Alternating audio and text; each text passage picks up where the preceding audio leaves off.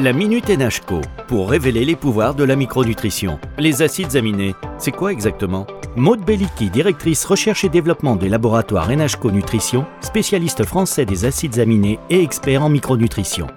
Les acides aminés, qu'on compte au nombre de 20 dans l'organisme, sont le deuxième composant le plus important de l'organisme après l'eau. Si on regarde de quoi vous êtes composé, vous avez donc 60% d'eau et 20% d'acides aminés. Donc autant dire qu'ils sont extrêmement importants. Et en fait, ce sont eux qui permettent de fabriquer toutes les protéines de notre organisme, au nombre de 30 000. Et en fait, il faut imaginer une protéine comme un collier de perles, où chaque perle en fait serait un acide aminé différent.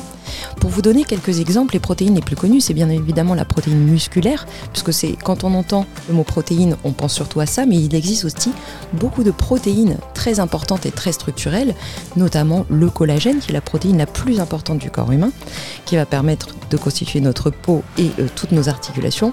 Et enfin, la troisième la plus connue, c'est la kératine, qui est le composant majeur des cheveux, de la peau et des ongles. Avec la Minute NHCO, révélons les pouvoirs de la micronutrition.